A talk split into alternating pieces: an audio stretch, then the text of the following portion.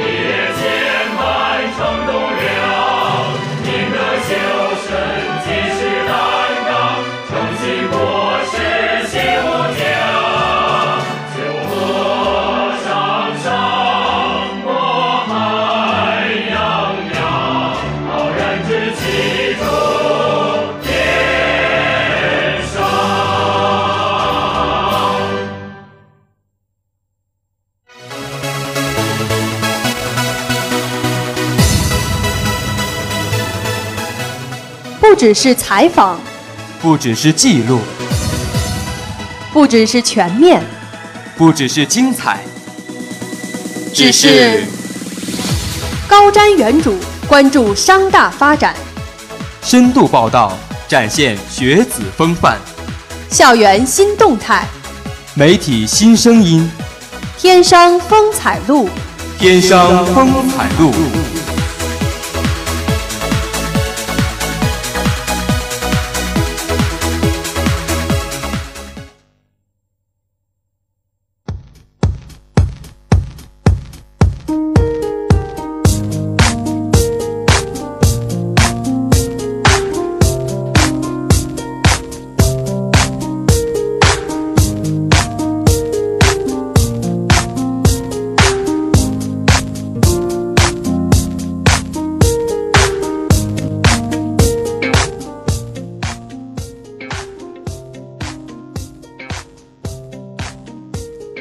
关注天商发展，展现学子风范。大家中午好，我是你们的朋友望航。新一期的天商风采录在这里又和大家见面了。大家好，我是望叔，很高兴在周三的中午和大家如约相见。嗯，望叔啊，你看啊，这这几天呢，啊，你看这个气温回升了，本来应该是出去玩耍的日子，但是这个云里雾里、仙境一般的雾霾啊，真让我秒秒钟的想把这什么消毒面具、防毒面具什么都戴脸上，武装起来啊！哎，还别说，我今天还想了一件事儿，你说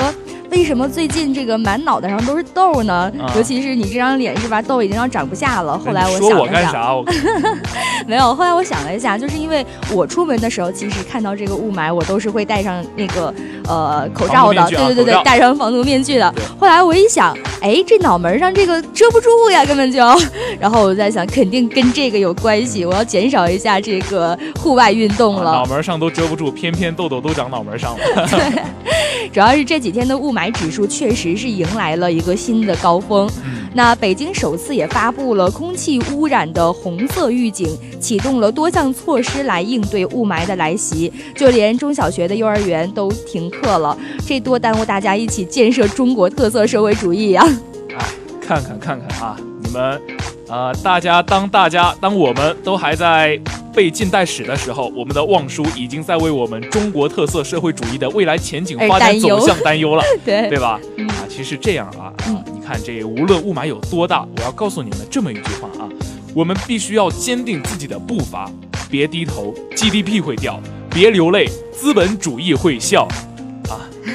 也不知道是不是 对，也不知道是不是真的因为下午要考近代史了，感觉最近这种啊中国特色社会主义系列的这种政治课本话语啊，也是火爆了各种社交圈。感觉最近我的朋友圈都变得红色起来了。哎，没错，真的是。还有一句就是今天的新农村建设你爱搭不理，明天的社会主义现代化你高你高攀不起，你高攀不起。诸如此类铿锵有力的这个神转折话语呢，与红绿略带年代气息的图片一搭配，还真是不禁让人开怀一笑，好想一起去弘扬中国特色社会主义呀！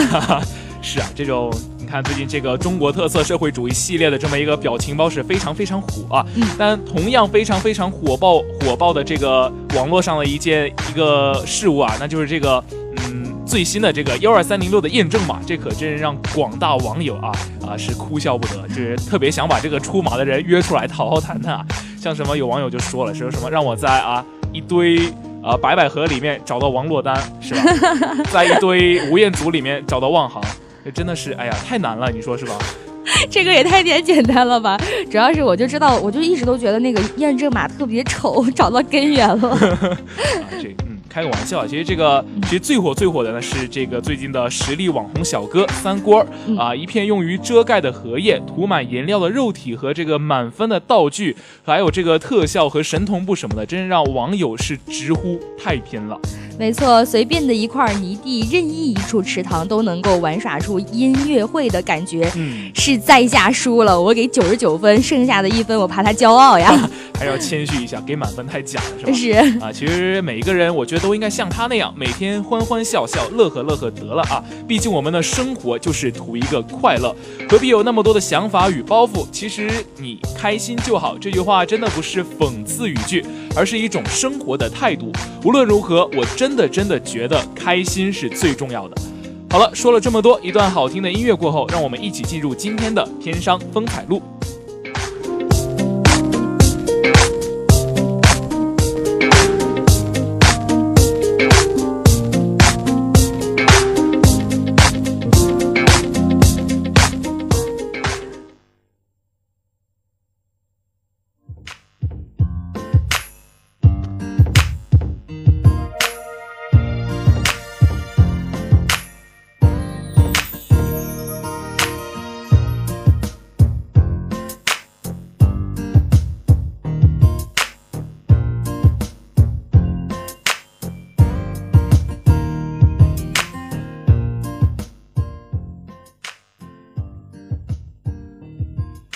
哎呀，汪叔啊，上周的社联晚会看得我是很爽很爽啊，从开始一直看到了结束。不过我最佩服的还是这个科学会堂的全场满座啊，也就算了，两边的空地啊站得满满的也是观众，而且也是从一开始站到了结束。你说这晚会是举办的有多成功啊？呃，精彩归精彩，你要是夸的这么狠，我就不得不怀疑你是不是收钱了啊？没有没有没有，我是收钱，我怎怎么能收钱呢？我收钱了，我今你的意思就是收钱了也不会让我发现的，对吧？也不能在这地儿说呀，是吧？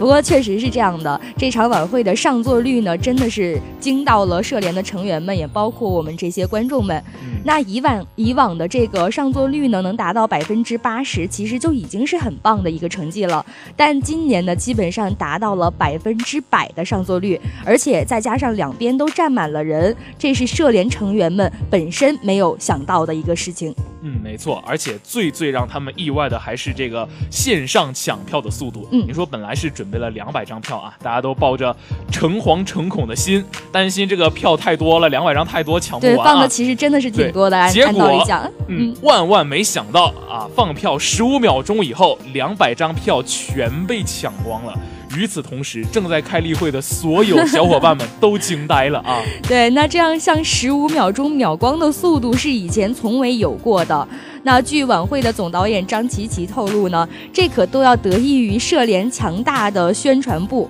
他说到，今年的宣传部确实是很棒的，不仅从录取通知书下发的时候呢，就开始了宣传招新的工作，更是在晚会开始好久之前就开始了大范围的宣传，再加上新进了几位设计学院的干事，宣传方式的设计呢，就让人眼前一亮了。嗯，其实你说的特别对啊，如果这个宣传工作做得好啊，它其实只是一方面，最主要的还是这个社联晚会啊，它本身所具有的这么一种吸引力。你看这个社团联合会啊，顾名思义，就是一个聚及全校多数社团的晚会。你说说这个怎么能不吸引大家啊？尤其是大一新生们前来观看呢？你说啊，这个今年的晚会的主题也是非常非常的吸引人，叫北极有星，良辰有你。其实啊，也是冥冥之中契合初心的缘分。对，那每一年的社联晚会的题目呢，选定都是一件呃很令人头疼的事情，因为社团太多，类型比较杂，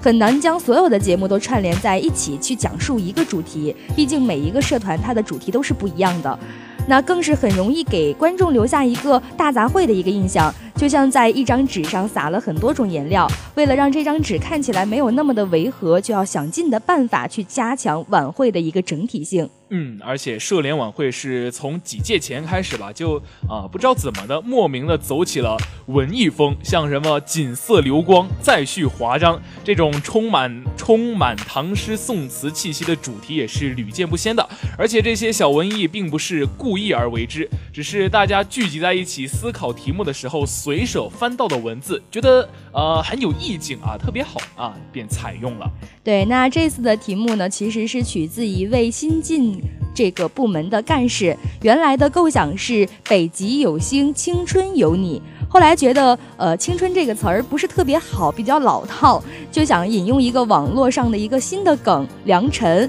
正好也有美好时光的意思。嗯，而且这个随机想来拼凑而成的主题也恰好是符合了社团联合会的宗旨，叫做服务社团、管理社团。社团啊，就像是天空中的星星，你把其中一颗星星单独拿出来，其实它并不闪耀。但如果众多的星星聚集在一起呢，就会形成漫天繁星的盛景。而社联啊，就像是北极星一样，一北极星一样带领着这些星星一起前进。也可以说，社联里面的每一个成员啊，都是一颗星，大家一起向前，共同努力，让这个晚上成为献给大家的一段最美好的时光。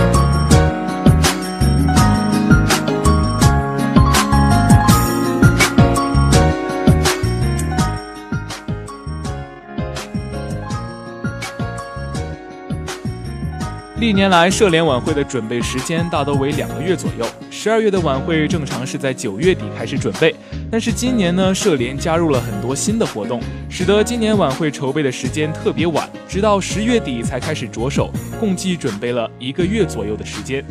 不仅如此，今年与往年最大的不同之处在于，社联把这样一场新学年伊始就举办的盛大的晚会，大胆地放手给小孩去主办。在大三的主席与部长少插手的前提下，更多的让大二的副部们带领大一的干事去尝试自由的创新方式。这种较为完全放手的做法是社联从未出现过的。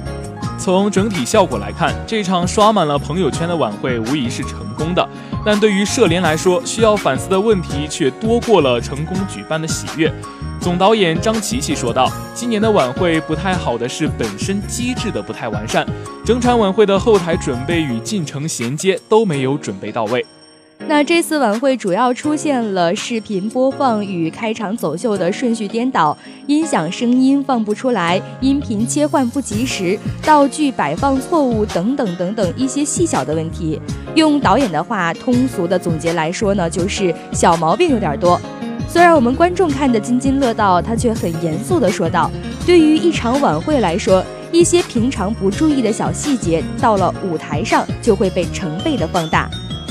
面对晚会出现的各类问题，主席与各位部长依然没有后悔今年做出的大胆决定——放权。他们还是愿意给小孩更多的机会去练、去学习，而不是等到下一场晚会在大三这一届都要离开的时候再给他们机会。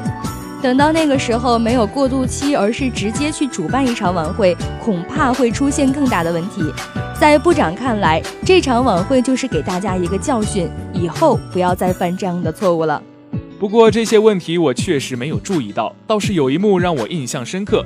数学联社假扮完婴儿后，桌子还没撤，一群妹子就开始跳起韩舞了，这可真就让我郁闷加纳闷了啊！隔着一张桌子，可让我如何欣赏妹子们的舞姿啊？呃，我看你是为了看小学妹的大长腿，王恒，你别色胆横生了好吗？那我就高冷一点啊。对，其实这张遮挡视线的桌子呢，可急坏了三个群体，一个是等待屏幕更换的灯控组，一个是等待灯控灭灯的屏幕组，另外一个呢是等待屏幕更换灯控灭灯的道具组。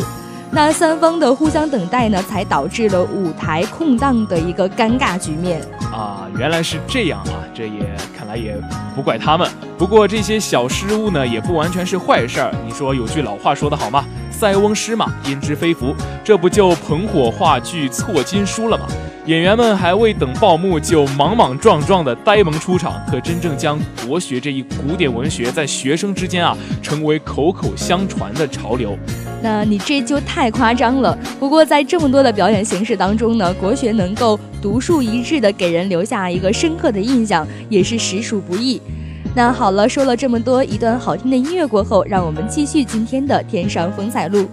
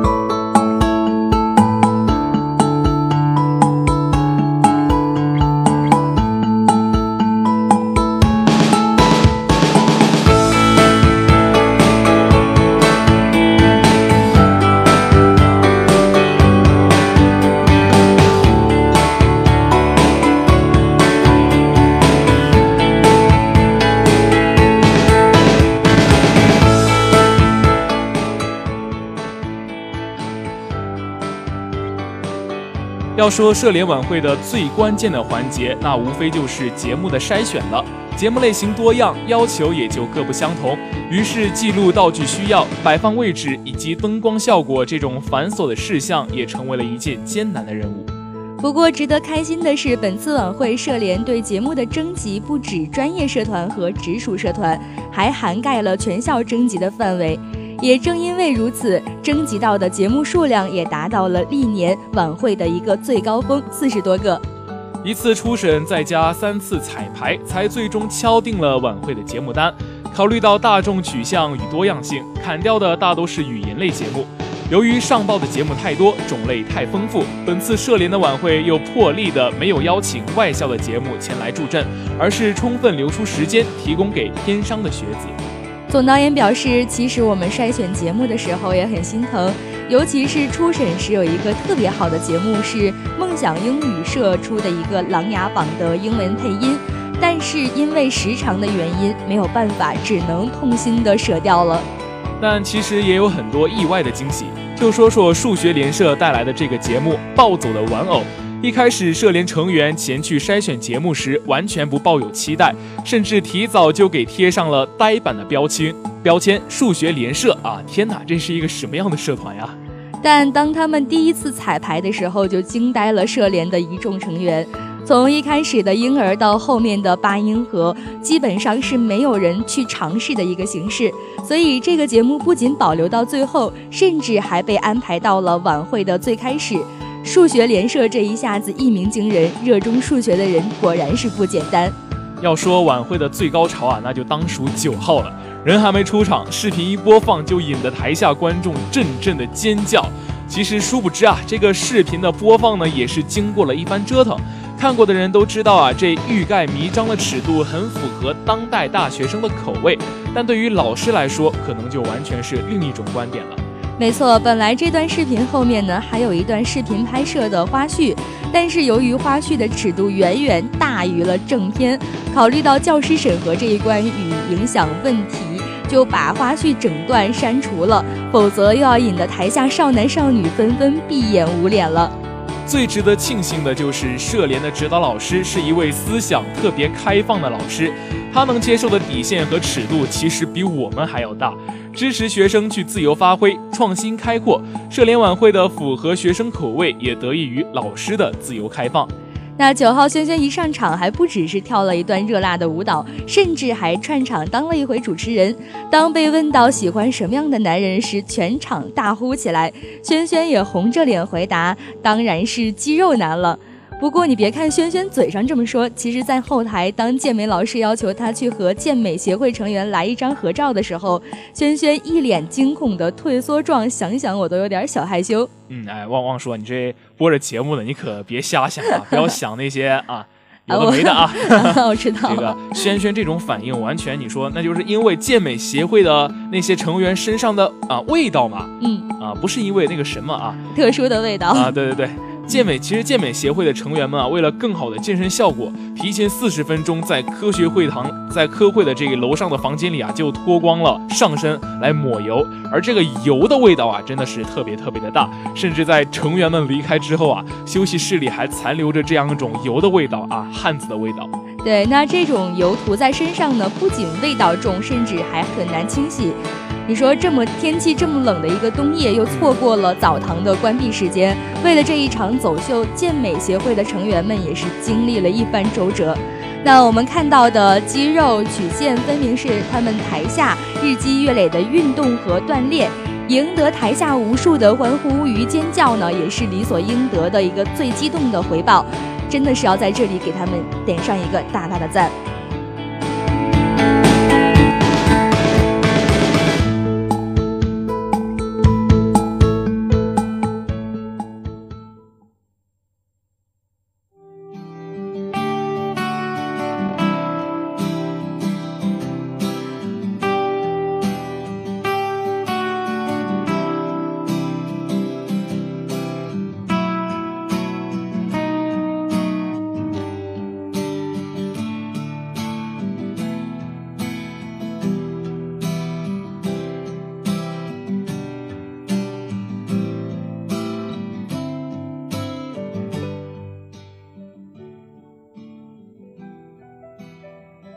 社联的宗旨是服务社团、管理社团，这样一个狙击各类杂烩的地方，最大的特点就是自由。你只要有想法，你说出来，也许这个想法就会变成一个活动。社联的很多活动都是在聊天中谈着谈着觉得可行，一群人便动手起来实施。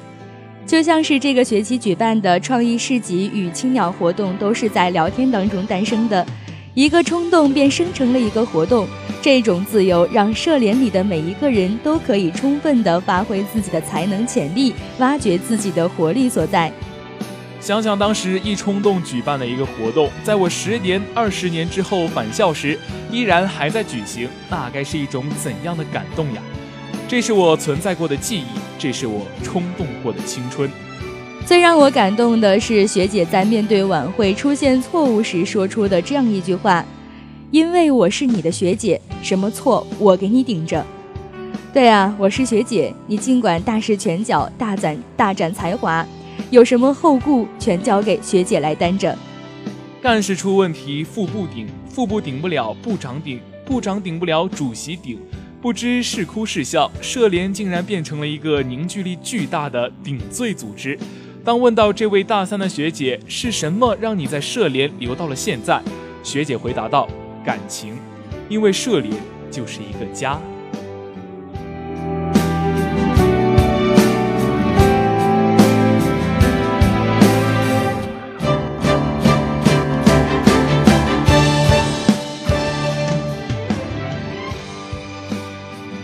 我们的记者采访过很多很多的人，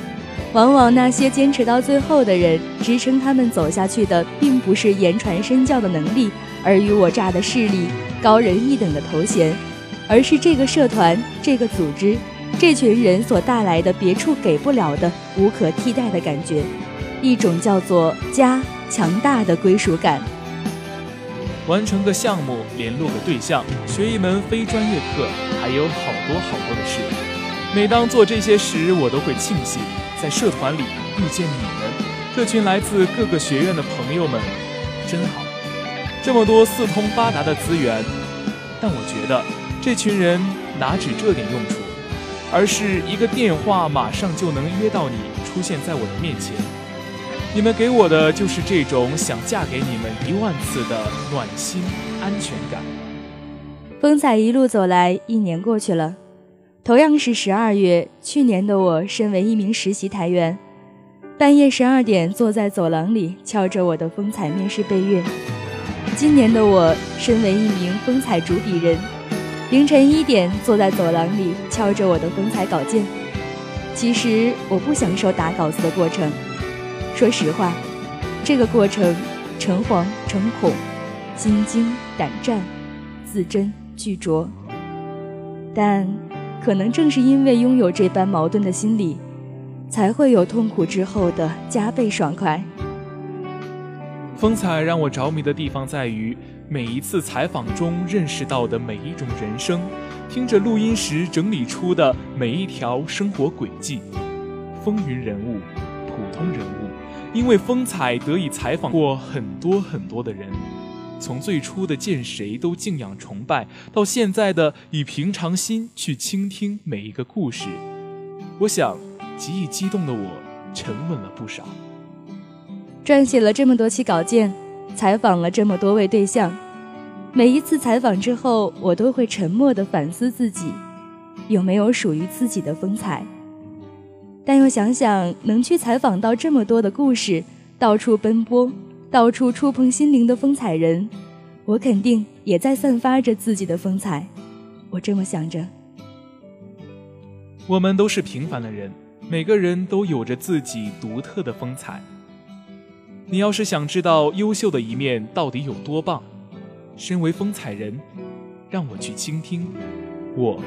帮你说出口，说出你看不到的自己的风采。